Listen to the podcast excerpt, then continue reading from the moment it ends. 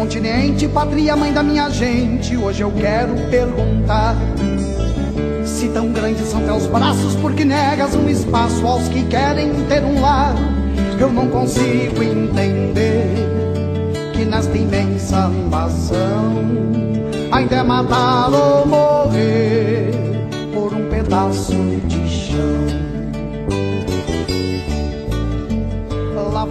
nas estradas vendo a terra abandonada. A você que está já nos acompanhando, que tem gente de vários lugares do Brasil, a gente já tem presente aqui o Piauí, Curitiba, Paraná, Goiânia, Fortaleza, Minas Gerais, né, Belo Horizonte, Espírito Santo. É uma roda de conversa e estamos cada uma de nós, cada um num lugar, mas nós podemos sim fazer a conversa acontecer. E aqui de maneira muito especial, o nosso boa noite para a Mercedes Lopes, nossa querida irmã Mercedes Lopes, que veio para esse bate-papo, para essa conversa sobre este livro. Daqui a pouquinho a Mercedes fala, se apresenta, mas o livro eu já apresento para vocês. Olha que lindeza! Em busca de terra livre, uma leitura do livro de Josué. Aqui mais embaixo a gente vê que esse livro foi elaborado, foi feito por quatro pessoas bem especiais, bem importantes. Foi feito pela Adriana de Amorim, pelo Hildo Bongás, pela Mercedes Lopes e pelo Rafael Rodrigues da Silva.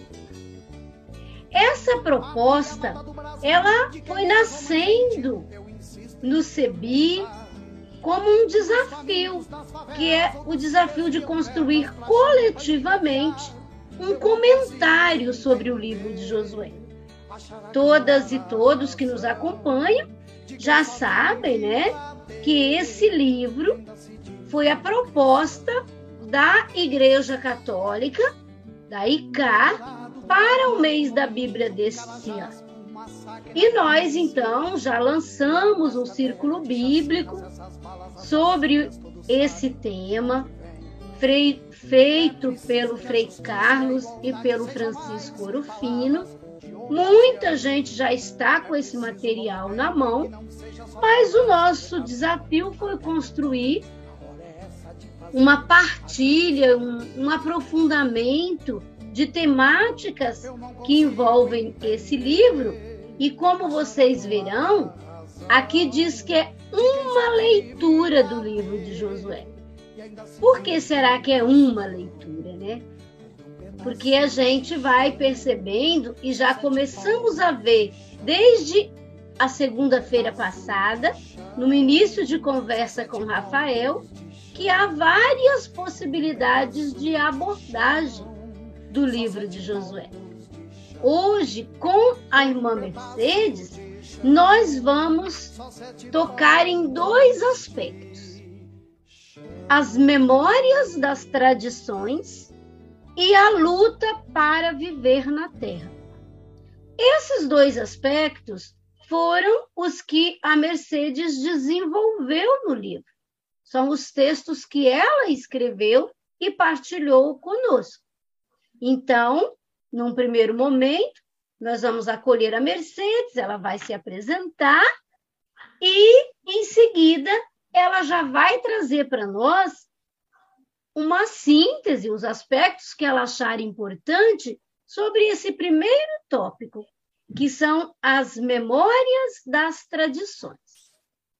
E você que está nos acompanhando aqui pelo YouTube, já temos um grupo bem significativo e já tem gente de muitos outros lugares chegando aqui. São Paulo, mais gente do Piauí, tem Recife presente. Que lindo! tem Brasília, devagarinho nós vamos dizendo. Então, a gente, vocês também vão interagindo com a Mercedes e podem colocar aqui no YouTube a sua pergunta, o seu comentário, alguma questão que você gostaria de dialogar com a irmã Mercedes. Então, boa noite, Mercedes. Que alegria ter você mais uma vez conosco para dialogarmos sobre esse livro, livro desafiador, né, que é o livro de Josué, e na perspectiva que você, junto com as companheiras e companheiros, escreveram nesse livrinho do Sebi. Então, eu gostaria que você se apresentasse, dizendo, né, para quem nos acompanha aqui, muita gente já te conhece, né?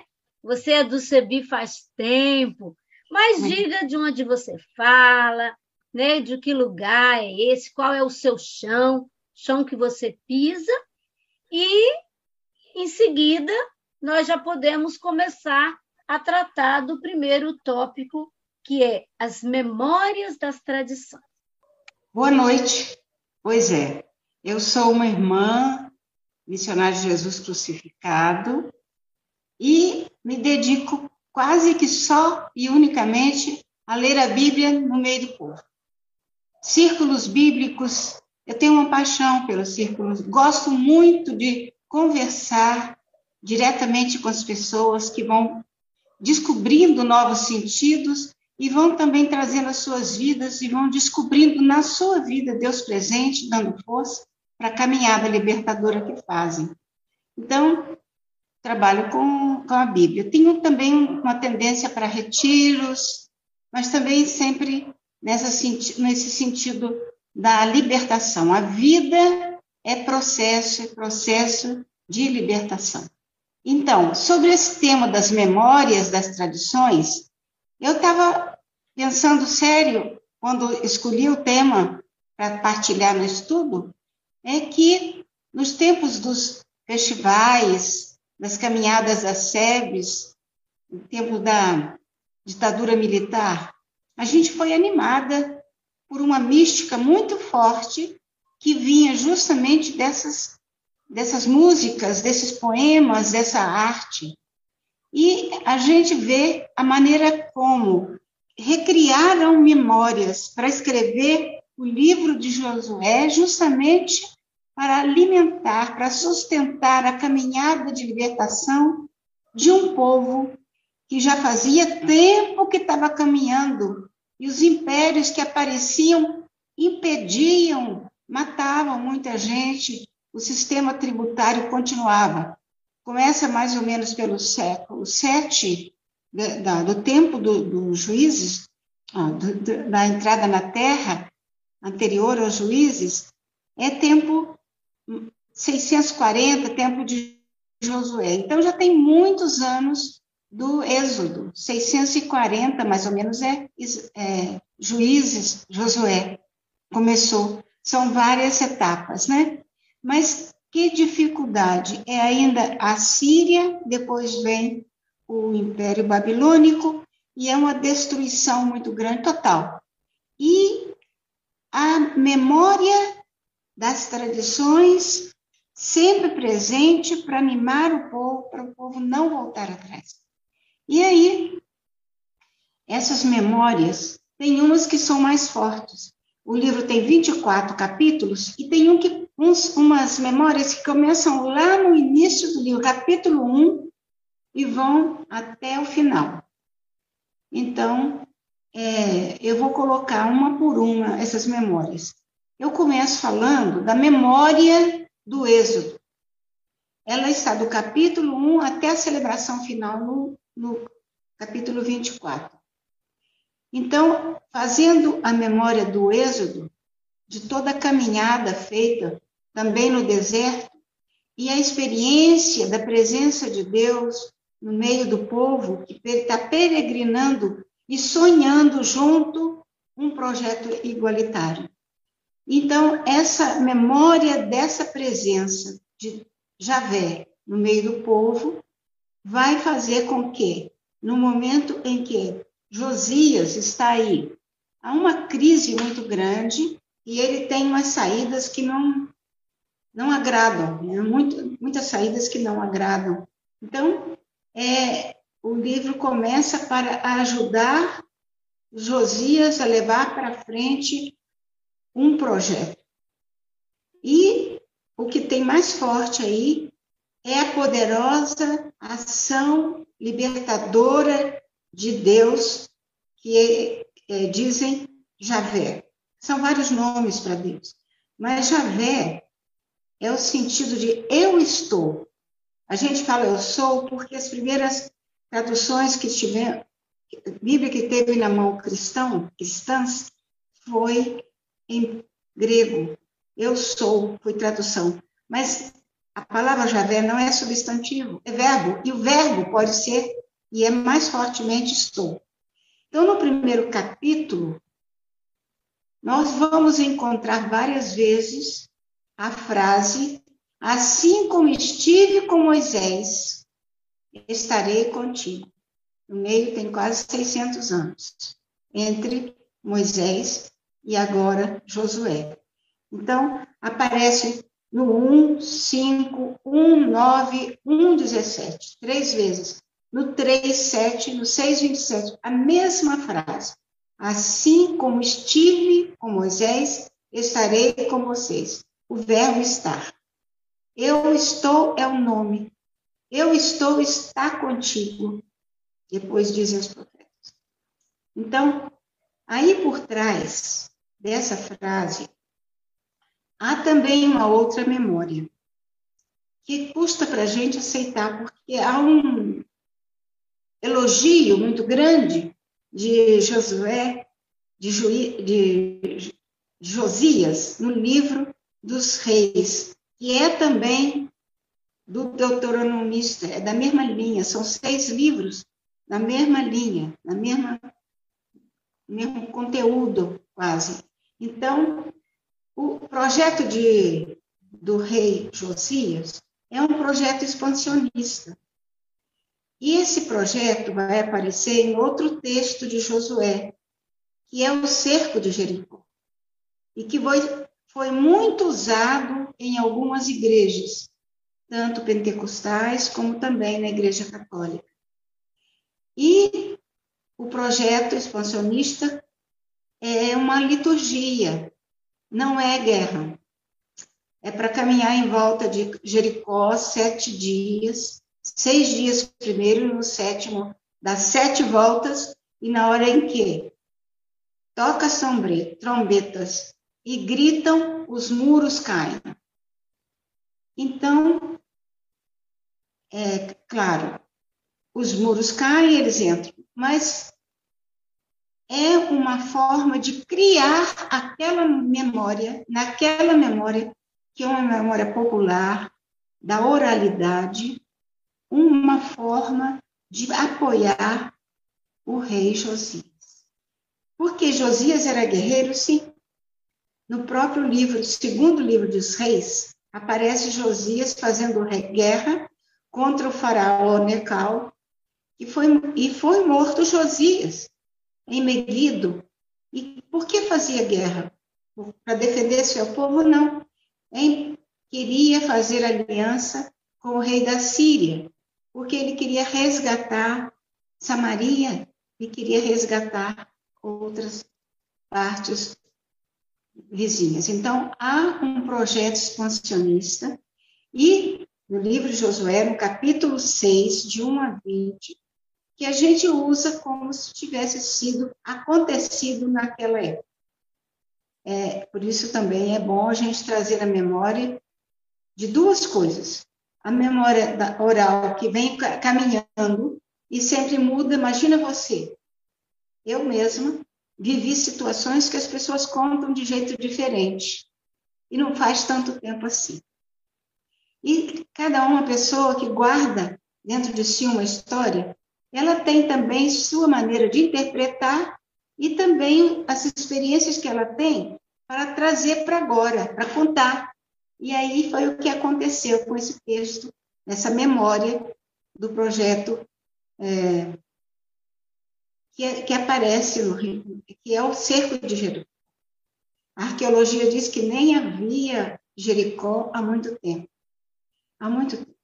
E é um, um trabalho sério de tudo que foi. Eu pesquisei isso daí, todas as universidades que têm arqueologia estavam dizendo que estudam Bíblia, né? A mesma coisa. E agora, quando de quando é, aí tem variação, mas que não existia mais. Agora, também nós sabemos, imaginamos, que pode morar gente nas pedras que, cai, que caíram de muro, nas uh, coisas abandonadas, que naquele tempo não é como agora que a gente guarda, porque é história. Naquele tempo não tinha. Então, certamente tinha gente que morava aí. Eu até vou fazer memória de gente que devia estar morando aí nessas ruínas da, de Jericó. E aí é a entrada na terra. Então, tem outra memória que perpassa o livro de Josué, que é a memória das mulheres. Eu falava da memória do Êxodo e entrei com a questão também do Jericó, que é a entrada na terra.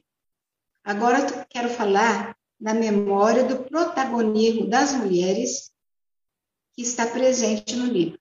A primeira delas eu já conheço há muitos anos, que é Raabe. Todo mundo tem até muitos grupos de mulheres que se chamam Raabe.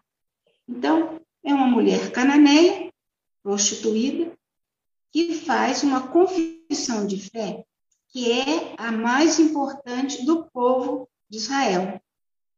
Ela diz: Sei que Javé vos deu esta terra. Ela usa a primeira pessoa do verbo sei, quer dizer, ela tem certeza que Javé deu essa terra para o povo de Israel. Isso está no capítulo 2, versículo 9 a 19. Ela vai falar sobre isso. E quando ela fala isso? Fala porque é, Josué mandou dois espiões a, ao encontro de. Não, para vir à terra. E eles encontraram com Raá. E ela os ocultou. E depois eles fizeram até com ela uma aliança, deixaram com ela um laço vermelho para pendurar na, na janela, que quando eles tomassem a terra, que eles dariam também um lugar para o clã de Raabe, né? Então, quando os espiões voltaram depois de toda a caminhada que fez, a única coisa que eles na, narram para Josué é justamente o que ela disse. Que ela falou que eles estavam com muito medo porque sabiam que Javé estava com eles. Sei, diz ela, que Javé vos deu essa terra. Sei que ele libertou vocês do Egito. Sei. Então, ela narra o que passa por ali. Então, a memória de Raabe faz parte desse protagonismo das mulheres no livro de Josué. A outra memória já é quando estão entrando na terra. Do capítulo 12 em diante, vai narrar a entrada na terra. Aí são as filhas de Salfaade. E elas, o que, que elas fazem? Elas reclamam os seus direitos. Elas reclamam e depois conquistam. Elas vão juntas, eu vou dar o nome delas. Elas vão dizer que elas também, elas não têm irmão homem, são todas mulheres, são cinco. E elas dizem: Nós temos direito à terra, que era do clã onde seu, do seu pai. E elas querem a terra. E elas conquistam a terra. E elas se chamam Maala, Noa, Edra, Melca e Terça. O mais importante é que isso ficou na tradição, como jurisprudência para outros fatos. Então, quando aparecia uma terra que tinha mulheres na descendência, elas recebiam junto com os homens. Homens e mulheres estavam recebendo sua parte da herança da terra. Tem ainda uma, essa eu descobri no ano passado, fim do ano passado. Não sabia, não conhecia esse texto. Está em Josué 15. Ela se chama Axa. Até não conheço ainda ninguém que tenha esse nome. Axa, ela teve um problema, o pai dela faz uma proposta. A terra dele tinha outro que tinha entrado na terra, isso acontece até hoje. E ele então propôs assim: quem conseguir resgatar essa terra tem a minha filha Axa para esposa. E aí o cara conseguiu resgatar a terra, a terra dele e ele faz aquela festa de casamento que era própria da cultura e ela pega, diz para ela que ela pode fazer um pedido. Ela pede fonte de água no lote dela. Eu acho isso muito bonito. O que ela pede? Que o lote dela tenha fonte de água. Ele falou: então vamos mudar. Não você vai ter mais de uma fonte. Porque você lembrou de algo muito importante. Que a terra precisa de água para poder, poder produzir, né? Então, agora, eu vou fazer uma memória da passagem do Rio Jordão. É anterior a, eu coloquei as mulheres antes, é, a gente vai e volta, né? Quando escreve livro também. Então, a memória é fantástica da passagem de Jordão até Enxu. Essa memória é apresentada em formato celebrativo, é uma celebração. Os sacerdotes trazem a, a arca da aliança, quatro sacerdotes, com, a, com as, como se fosse um andor que nós vemos hoje em dia, aqueles andores, né, que põe no ombro e leva. Quando põe o pé no jornão, a água do rio Jornão para. Ela não corre mais e vai parando acima. E embaixo o povo vai passar, pouco a pouco, entrando na terra. Vai passando, vai passando. Quando todo mundo passa, vem umas pessoas para tirar 12 pedras do leito do rio. E aí é que os sacerdotes que estão carregando a arca da aliança vão pisar na terra e a água vai voltar a passar no Rio Jordão. E esse, essa celebração, esse rito, é um rito simbólico. Por quê? Porque o, o Jordão é um rio muito estreito. Tive a graça de conhecer quando andei por lá. Então, é um rio estreito que começa lá no Lago de Genezaré e vai correndo até chegar ao Mar Morto. Mas é um córrego, né? Não precisava disso. Mas o que, que eles estão fazendo memória aí? Vocês sabem passagem do Mar Vermelho até Enxuto, e até traz essa expressão.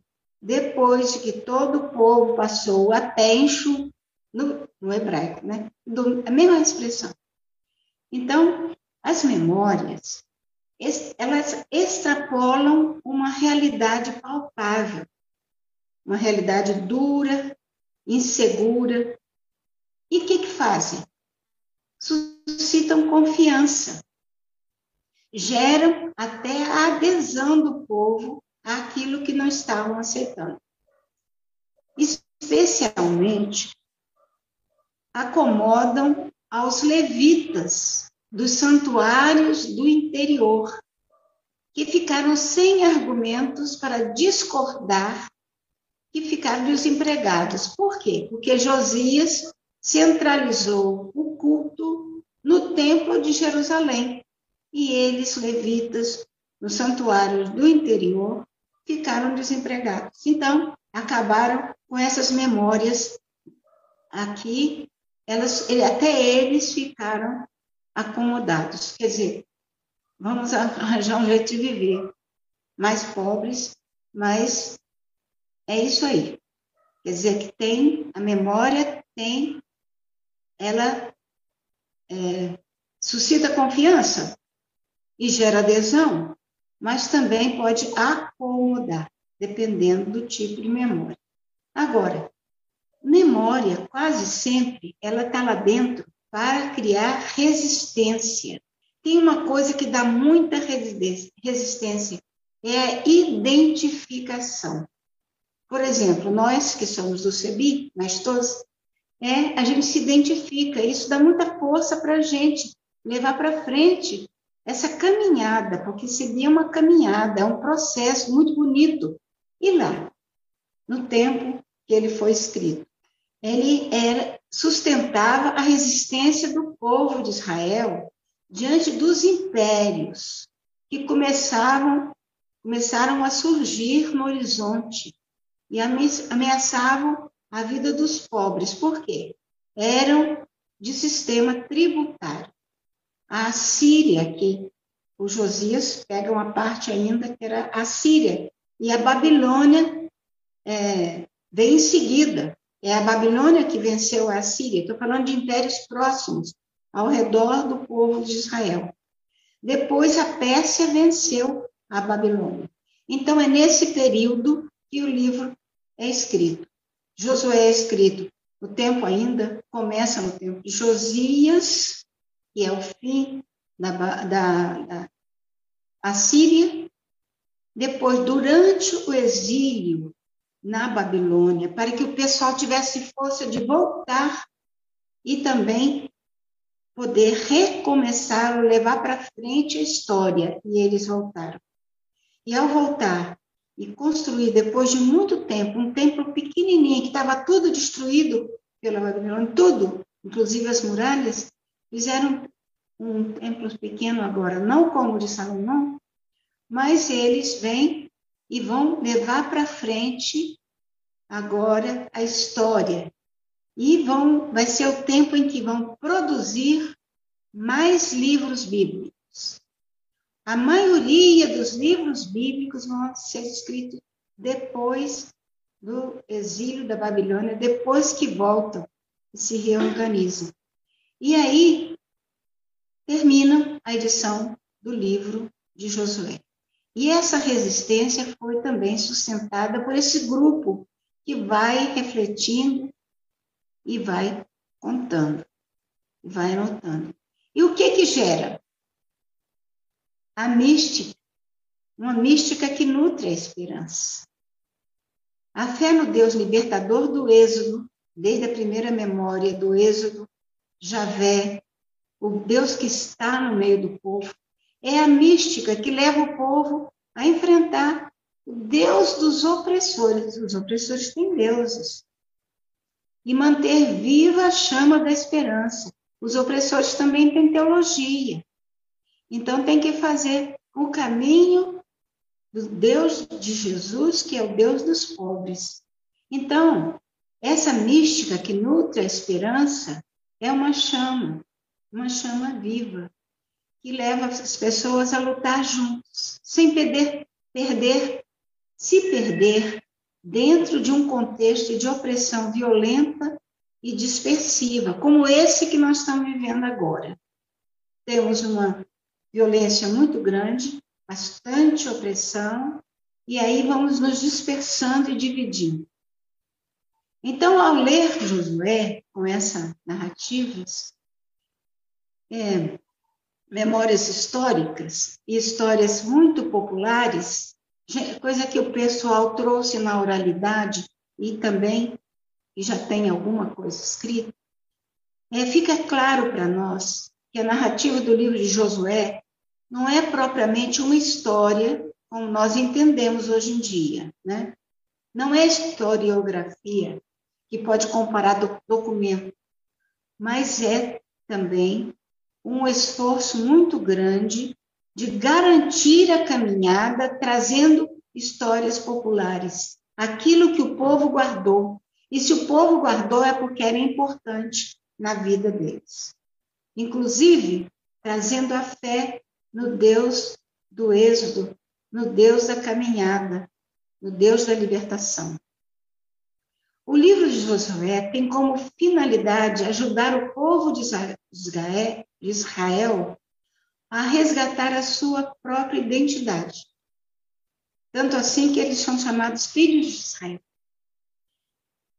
Através disso, a memória do êxodo, a memória da aliança e as memórias populares. Então, ao fazer memória de Moisés, o livro de Josué quer unir política, mística e afetividade. E essa é uma saída importante para nós, para nós enfrentarmos hoje os desafios desse contexto que nós vivemos. Então, é uma mística que nutre a esperança, fazendo memória. Nossa, Mercedes, que bom te ouvir. E aí é importante dizer né, que tem bastante gente te ouvindo, nos acompanhando no YouTube do CEBI Nacional. Inclusive, tem é, gente do Uruguai nos hum. cumprimentando aqui, né? Também tem irmãs da sua congregação, missionárias de Jesus crucificado, né? Companheiras suas de João Pessoa, e de outros lugares também. Então, além dos que eu já tinha dito aqui, eu identifiquei gente também falando de Maringá, do Paraná, né, do Uruguai, tem irmãs e irmãos que se identificaram, tem gente do Maranhão, tem gente de outros locais de São Paulo, muita gente do Espírito Santo, Cariacica, Vila Velha, sua terra também, né, Mercedes? Espírito é, Santo. Sobrinho. É, e uh, o Cláudio Vereza, quando você comentou da importância da memória também para a resistência, né? Porque nos identifica. Ele fez um comentário que eu vou realçar aqui, o companheiro Cláudio Vereza, aqui de Vila Velha. Sim. Ele disse: com certeza, o CEBI me ajuda a resistir e seguir adiante na caminhada em busca do reino. Então, nessa perspectiva que Cláudio traz, né, que também é a experiência dele, é, uhum. é, eu queria te dizer assim, né, explicitando o que você já trouxe. Então, quando a gente lê o texto que está no livro de Josué, na Bíblia, a gente não tem tudo ali separadinho, né, Mercedes? Essas memórias elas estão todas misturadas. Misturadas. E, e aí elas, elas passaram por uma espécie de costurazinha, né? É. Depois de tudo, alguém vai e tenta dar uma, uma arrumada nessas memórias. Então, o perigo, às vezes, é a gente não enxergar essas memórias que você tão bem trouxe para nós do Êxodo, das mulheres dessa entrada na terra, que aí tem outras mulheres, né? Que além da Raabe lá tem agora as filhas de Salfaade. Essa questão de Axa, né? Da fonte de água que você trouxe tão bem. E essa, essa mística da passagem do, do Jordão.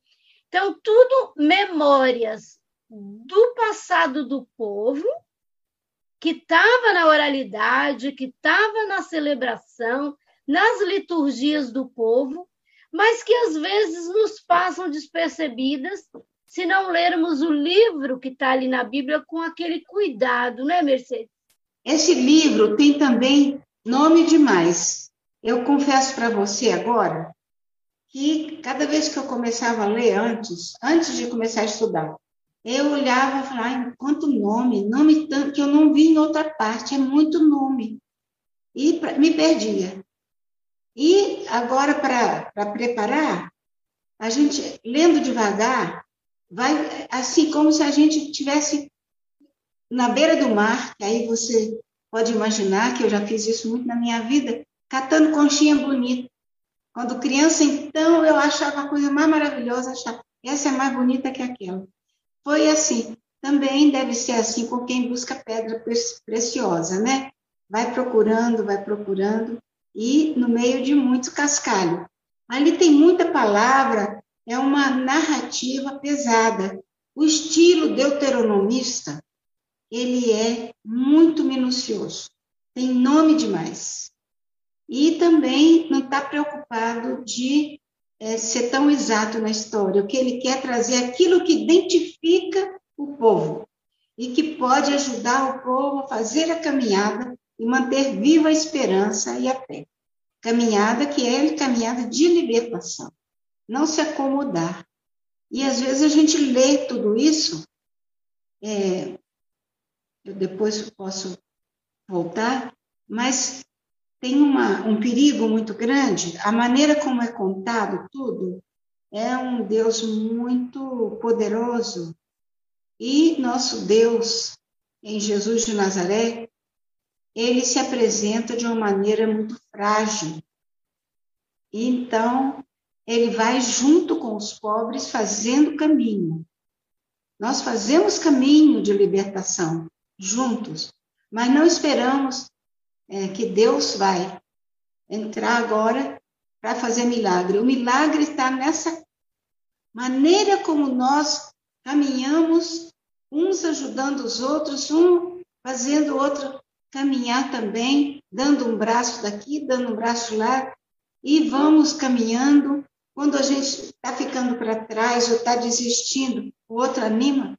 Então, essa caminhada de bem-querer, de muitos abraços, apesar da distância, de muitos olhares compartilhados.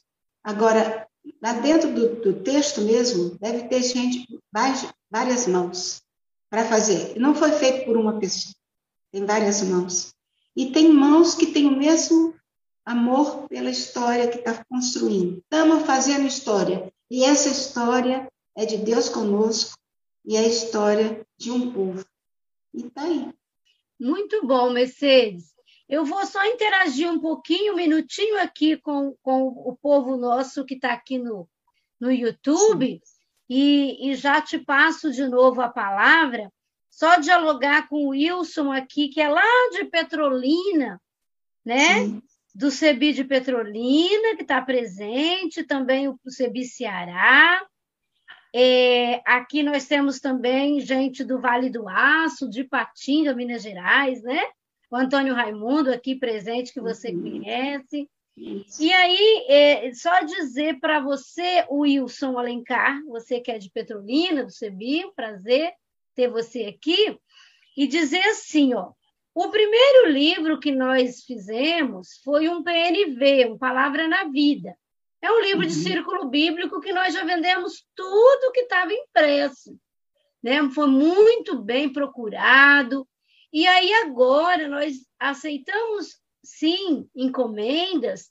Você pode entrar em contato com a Angélica, mas aí vamos imprimir novos só mediante pedidos, para a gente também não ficar com estoques né, de livros que depois, passado o mês da Bíblia, às vezes não, não tem mais saída. Agora, este uhum. livrinho aqui, ó, que nós estamos tratando aqui, que Mercedes é uma das autoras, esse Em Busca de Terra Livre, que também é sobre o livro de Josué, tem esse conteúdo que Mercedes está trazendo, da parte que ela escreveu, tem o conteúdo que Rafael trouxe já na semana passada, e ainda tem mais conteúdo de Hildo e de Adriana. Uhum. Esse livrinho a gente tem lá na sede, tá? Ele está lá, está à disposição para a gente pedir, para a Angélica enviar para todos nós. E aqui, só de ouvir a Mercedes, né, gente? Já dá para ver que vale muito a pena ler esse livro, porque é um aprofundamento.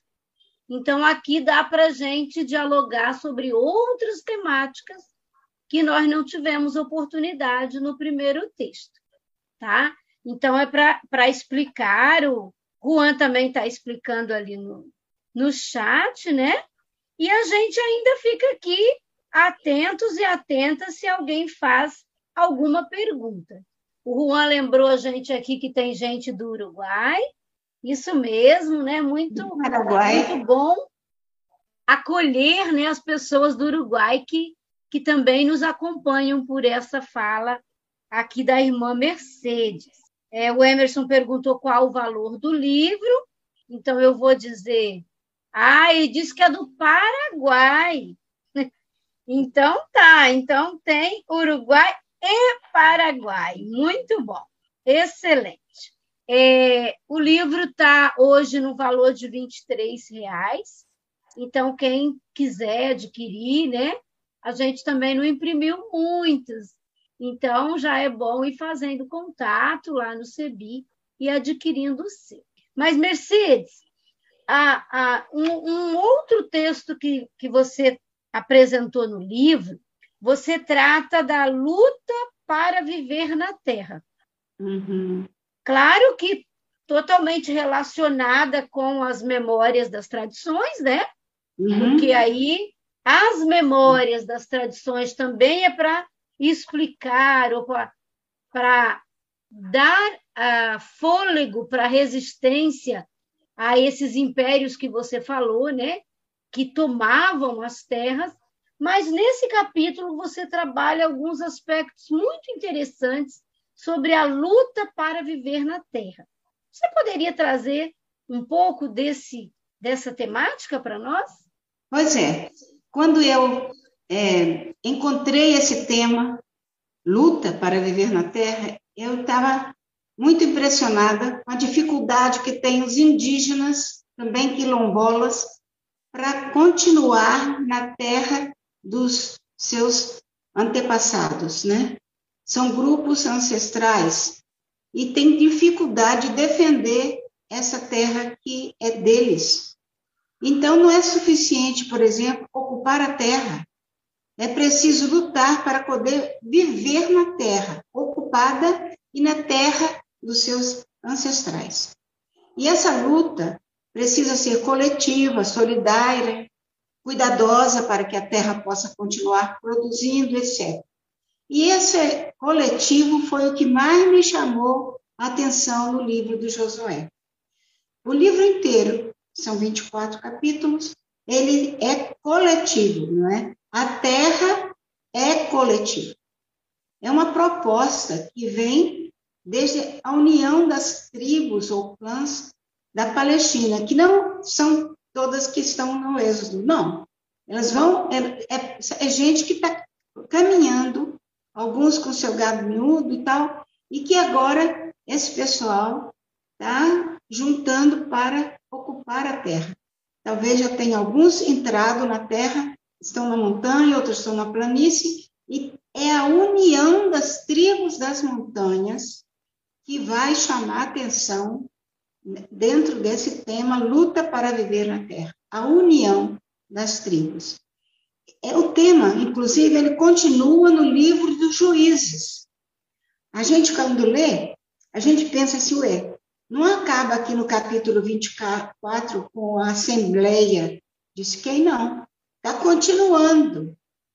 Está continuando a luta para viver na terra. Então, é, doze tribos nunca foi. A gente vai encontrar em Juízes, no capítulo 5, o canto de Débora. E ela fala que as tribos não vieram todas para defender há, há 20 anos que um rei chamado Jabim, rei de Azor, está dominando o povo, impedindo que o povo se encontre para fazer assembleia. E a Débora, no canto de Juízes 5, diz: vocês não vieram, tantos, fulano não veio, fulano não veio, não veio. Então, quem veio para salvar é, é ela também no meio, né? E no final, quem faz a libertação também é uma mulher, que é Jael. Mas aí no fim eu retomo. Então, sonhar juntos compartilhar sonhos com arte está presente no livro de Josué. Então, é uma visão de Deus que é apresentada no livro, que é Deus dos oprimidos. Mas também aparece no livro Deus Todo-Poderoso, exigente, ciumento, que castiga, que exige sacrifícios, e um Deus que é provedor das riquezas. E é com a ideia nesse Deus que eles começam a guardar metais preciosos, lá no livro de Josué. Então, são duas teologias bem diferentes, e esses dois aspectos da teologia são presentes também nos discursos religiosos do nosso tempo. Todas as igrejas nossas também, Católica Romana. Então, há também discursos políticos com esse tipo de discurso. Então, precisamos perceber isso. As lutas coletivas pela terra nos livros de Josué e dos juízes animam a caminhada de libertação de um povo que já tinha seis séculos que está caminhando e está numa crise muito grande. O Reino do Norte acabou, então ficando pequenino, e também começando um grande império que é a, a Babilônia. E essa, essa luta é conjunta. Né? E hoje a gente precisa discernir a cada dia esses discursos religiosos e políticos para a gente não se deixar dividir e ver relativizar o que é relativo e pegar aquilo que é fundamental para que nós tenhamos esperança e possamos resistir com esperança. Resistir à ambição dos poderosos dos nossos tempos, né? Então, no livro de Josué tem uma narrativa que vai de 12 até 22, que é a entrada na terra. E no livro de Juízes tem dois capítulos, 4 e 5, em que mulheres têm, estou fazendo de agora uma, uma ligação com Josué. Josué. Josué, eu mostrei as mulheres. Em Juízes, a mesma coisa mostra a importância das mulheres nessa luta conjunta, elas e os homens lutando para viver na terra, para defender a terra conquistada. E eu também quero trazer essa terra conquistada, que a gente tem que lutar junto para defendê-la e viver nela, como sagrada. Ela é defendida e cuidada com carinho. E o povo pobre, povo da terra pobre, porque tem o povo da terra que eram grandes, né? Mas tem também o povo que fica na terra, que não é elite, que não foi para o exílio da Babilônia, que fica na terra. Agora, eles têm essa terra como herança, herança dos seus antepassados. E aí tem um outro livro que também é deuteronomista, da mesma coleção, Primeiro Reis, no capítulo 19, que narra a vinha de Nabô.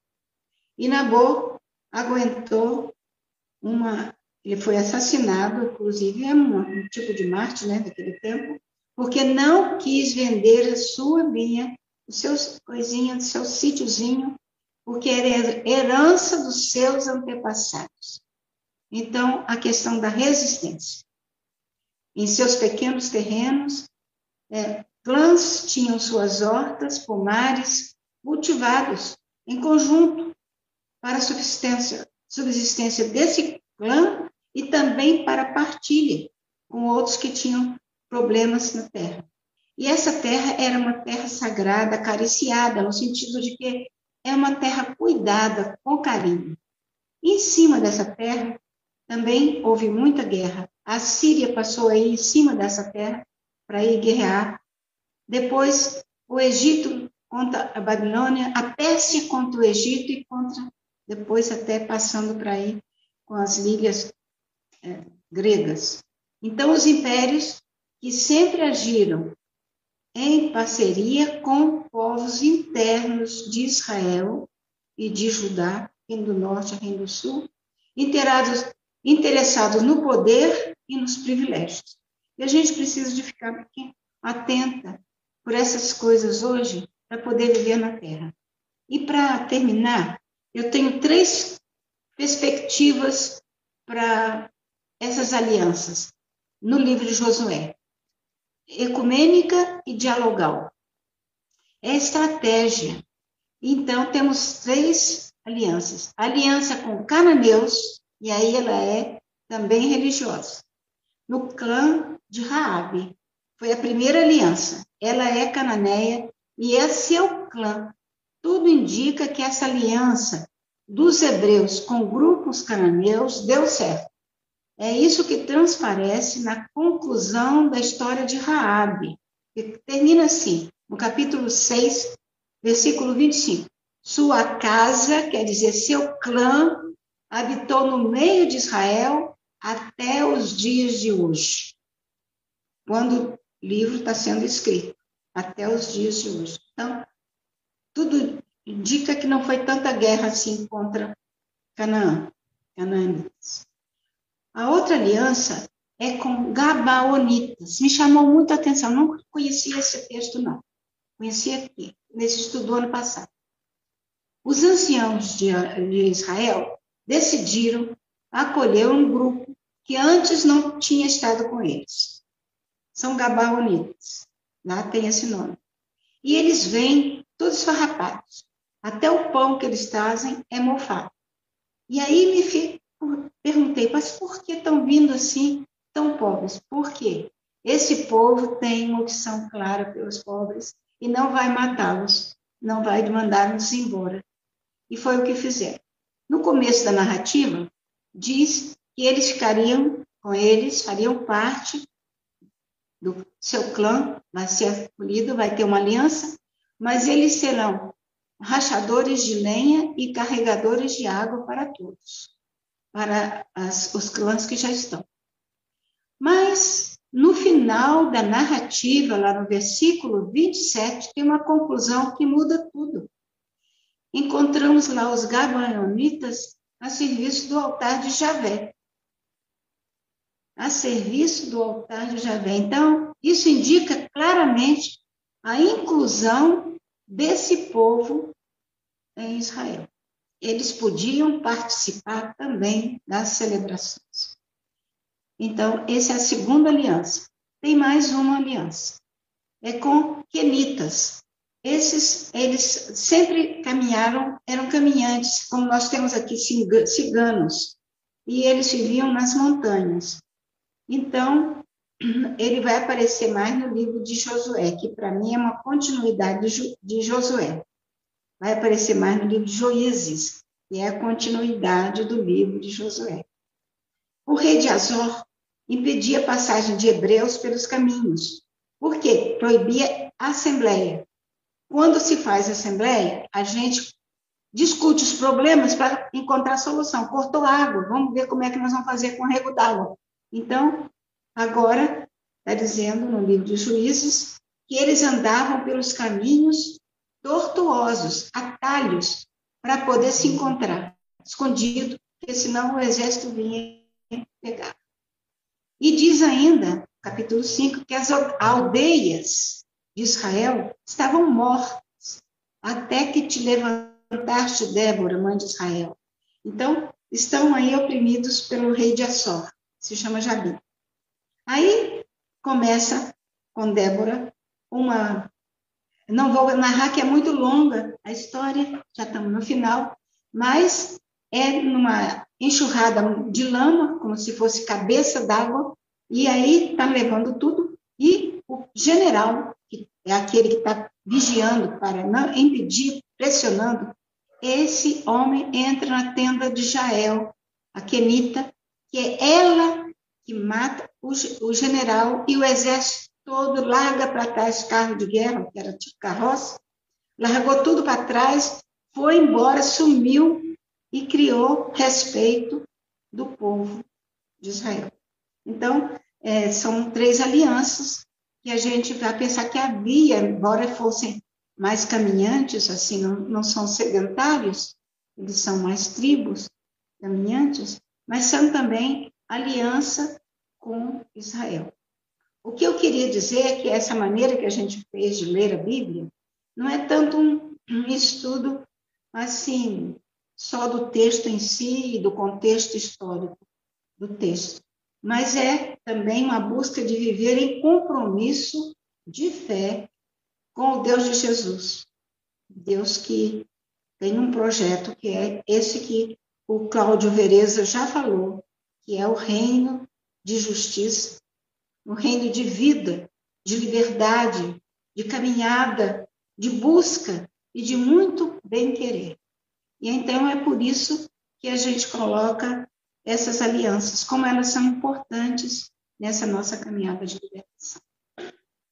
Muito importante, Mercedes, essas palavras. E o Antônio Raimundo, ele comentou logo que você fez uma uma referência, uma memória dos povos quilombolas, indígenas, né? E essa relação com a terra, com a, com a resistência e a, a herança, né? e ele disse que ele ficava pensando como os povos originários leriam o livro de Josué. E com suas palavras ele sentiu assim um, um, um bom esclarecimento, né? Eu também uhum. queria trazer aqui uma fala de Rui Baraúna, lá de, de Roraima, que ele disse que a etnia Macuxi lutou muito lá em Roraima né, para conquistar a terra. Houve mortes de muitas lideranças indígenas.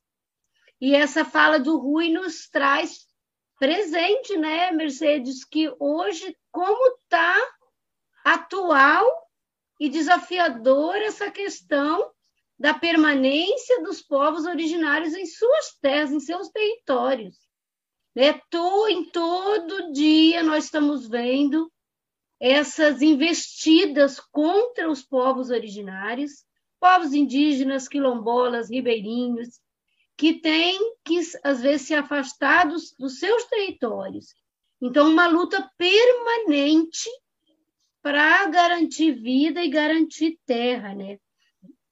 Aí o, o, Emerson Oliveira, ele diz como trabalhar nessa ótica do CEBI, ele já trazendo né, a preocupação com esse, esses estudos nossos, ele diz assim, como trabalhar nessa ótica do CEBI em nossas comunidades, sendo que muitos padres se recusam a fazer. Hum. Ele, ele então diz que os trabalhos são meio que superficiais.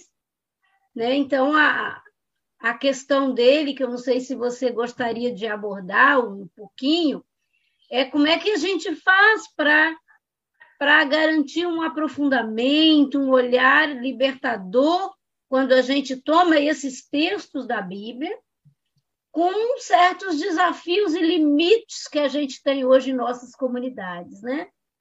Olha, eu estou convencida de que a coisa tem que ser com pequenos grupos, não a paróquia toda. A gente não consegue, com a, a estrutura, a gente pode ter uma relação boa e, de vez em quando, estar presente. Nem todas as paróquias vão aceitar essa leitura. E é normal, porque a cabeça é feita pelo meio de comunicação que nós temos, e são muitas diferentes dessa que nós temos. Muita diferença. A gente vai, eu gosto do corpo a corpo, mas agora tem feito tudo, muita coisa, tem corpo a corpo. Pequenos grupos, às vezes de oito, de dez ou menos, já tivemos demais, e morei muito na Baixada, tenho saudade daquilo ali. Valadares, por exemplo, a gente tinha muitos grupos pelas periferias de Governador Valadares. Chegamos a ter 50 ali, ligados ao nosso trabalho. E era sempre ligando com a realidade Bíblia. Bíblia é realidade, porque ela nasce, a palavra nasceu da vida, nasceu da realidade. E a gente trazendo a vida do povo, deixando, deixando não, Todo mundo tem a palavra, cada um traz a sua experiência e vai lendo o texto e vai encontrando a sua história ali presente. Para mim, o como vem de estar em pequenos grupos. Agora, se nos pedem, se me pedem também curso nas paróquias, nas dioceses, a gente vai. E leva isso que nós estamos fazendo aqui agora, com muita alegria. Nos grupos, Podem vir outras ideias, outras maneiras de ver, a gente respeita, mas leva, e leva com muita clareza. Isso mesmo, Mercedes. Então, essa ideia de, de ir nesses lugares que às vezes é, nem, nem tem tanta ação eclesial, né? E aí a gente pode falar uhum. das diferentes denominações, aqueles uhum. grupinhos que têm essa sede, têm esse desejo de, de conhecer, de estudar, de partilhar a palavra, né? Palavra de uhum. Deus que está na vida e que está na Bíblia. Isso. Então, essa ideia que você traz é muito importante. Fazer grupinhos, organizar pequenos, né? Pequenos espaços de partilha, e assim a gente vai fazendo com que essa palavra se espalhe. Muito bom. E aí é bom dizer também que nós tivemos e estamos tendo muita gente visualizando essa nossa live, né? O Juan nos alertou aqui que já são mais de 200 visualizações no YouTube. E aí a gente queria dizer o seguinte, ó, tem umas coisas que nós não somos muito bons de fazer, né, Mercedes, nessa coisa virtual, mas a gente vai aprendendo. Porque, ó, nós estamos gostando de ouvir a Mercedes. Quem está aqui comentando está gostando muito. Então, vamos lá naquele joinha, aquele curtir que tem o joinha, e vamos curtir. Sabe por quê, gente? Quando a gente curte o vídeo assim, ele vai ser enviado para mais pessoas. Ele ganha mais alcance. Então, mais gente vai poder receber esse conteúdo que a gente está tendo aqui hoje com a irmã Mercedes, tá bom? Tem bem pouquinho joinha lá, mas tem muita gente conosco. Então, se todo mundo for lá e dar o joinha, vai ajudar que essa palavra também se expanda e, se, e chegue a mais pessoas. Mercedes, está muito bom o nosso bate-papo, mas acho que agora eu vou dizer assim, né? Vou te dar a palavra para um, um, um fechamento e vou sugerir para que a gente, de fato, busque ler. Eu confesso, Mercedes, que também descobri muita coisa, porque esses grupos que você citou aqui, né? Esses grupos que foram da aliança feita, que está ali na memória do livro de Josué e algumas coisas, e juízes também. Então, a gente acaba descobrindo outras possibilidades de entender como que se deu esse, essa organização em busca de terra livre, e também a gente vai compreendendo como que nós podemos ainda é, destrinchar, né? É, pegar o texto e fazendo essa, essa, levantando as perguntas, as suspeitas, e a gente pode descobrir muita coisa ainda em livros que às vezes a gente já leu várias vezes, mas com uma chave de leitura como essa que vocês trouxeram, a gente pode descobrir. E o mais importante que eu vejo, né, que o livro pode ajudar, é, como você disse, formar grupos. Porque em grupinhos a gente pode descobrir muita coisa e, principalmente, a gente pode fortalecer a luta de hoje. Nós estamos num tempo difícil, né? A Mercedes falou isso. É um momento que nós estamos entrando, olha, amanhã, né? Vamos, vamos trazer aqui a memória. Amanhã nós entramos num período de campanhas eleitorais, né? A, tá, vai abrir o momento das campanhas eleitorais. E nós sabemos que tem muito desafio pela frente. Quando a gente pensa na terra, nos povos originários, nos trabalhadores da terra, quem é que tem uma proposta de defender, de assumir essas lutas, então, como é que a gente vai se colocar durante esse período de campanha eleitoral para que o nosso país, de fato, retome essa luta por terra livre, por reforma agrária, né? por direito de, de viver, de ter a terra e de viver nela, comendo, sobrevivendo, morando. Então, que esse estudo do livro de Josué também nos, nos impulsione, né? acho que a palavra é essa, nos impulsione na resistência, na luta e na busca por transformar esse nosso lugar tão querido, essa nossa pátria, em terra para todas as pessoas. Mercedes, muita gratidão da nossa parte, né, da parte do CEBI, por você ter contribuído com esse livro, por você ter vindo aqui hoje conversar com a gente. E aí você pode encerrar com as palavras que você quiser deixar para nós nessa noite. Eu vou voltar ao verbo descobrir. A gente tem que pedir luzes para a gente ver. E às vezes a gente não quer ver. E a luz, às vezes, quando ela é forte, ela incomoda. Mas uma das coisas que a Bíblia tem me ajudado em toda a minha vida foi aprender a descobrir e descobrir sempre, não ficar com aquela descoberta. Uma descoberta que me motiva e me faz arder o coração e me faz ir a outras pessoas e partilhar quando pedem. Não ser muito inoportuna também não. Esperar que as pessoas queiram, tenham desejo, ficar repetindo uma coisa que não, não, não vai.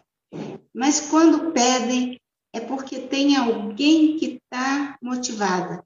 E aí a gente vai àquela pessoa, vamos lá conversar, ela chama outra, começou com cinco, elas cinco descobriram alguma coisa, vão descobrir depois mais e mais.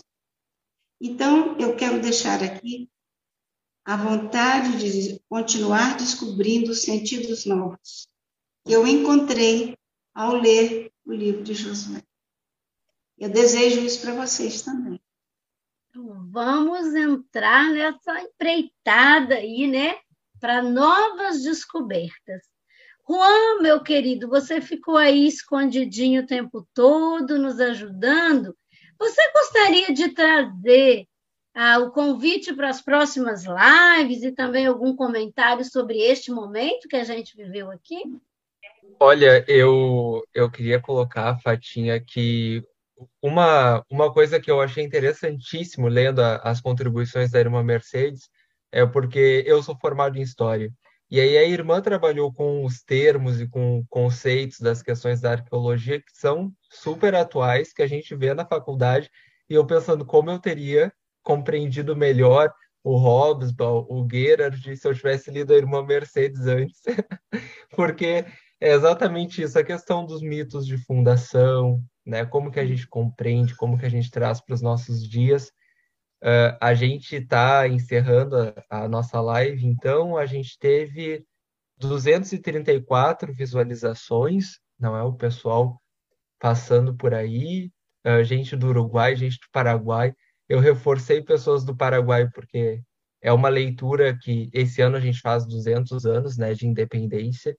E para a gente também fazer autocrítica enquanto país, não só internamente com os nossos povos originários, mas também com o que representou o Brasil na, na América durante tanto tempo.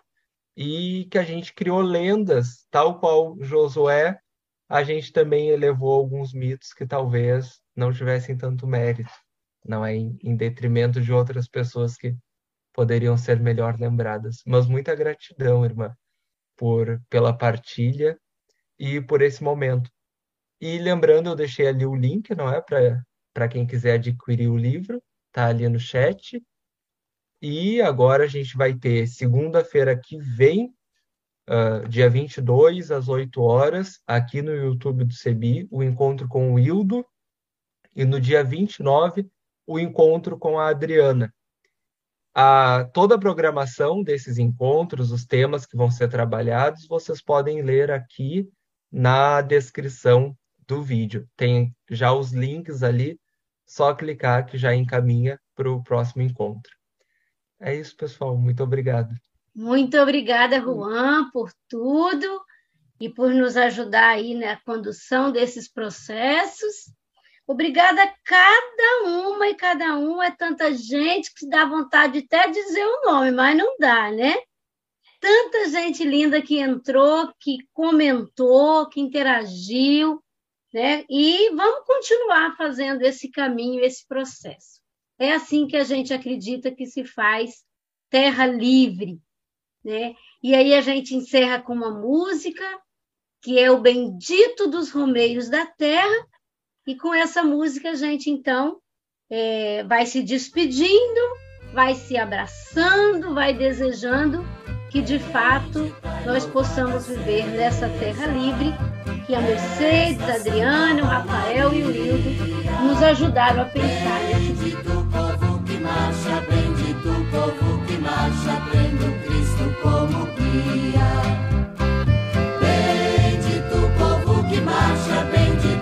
povo que marcha tendo Cristo como guia. Sou, sou teu Senhor, sou povo novo, retirante, lutador. Deus dos peregrinos, dos pequeninos, Jesus Cristo Redentor. Obrigado por terem nos acompanhado até aqui. Até o nosso próximo encontro.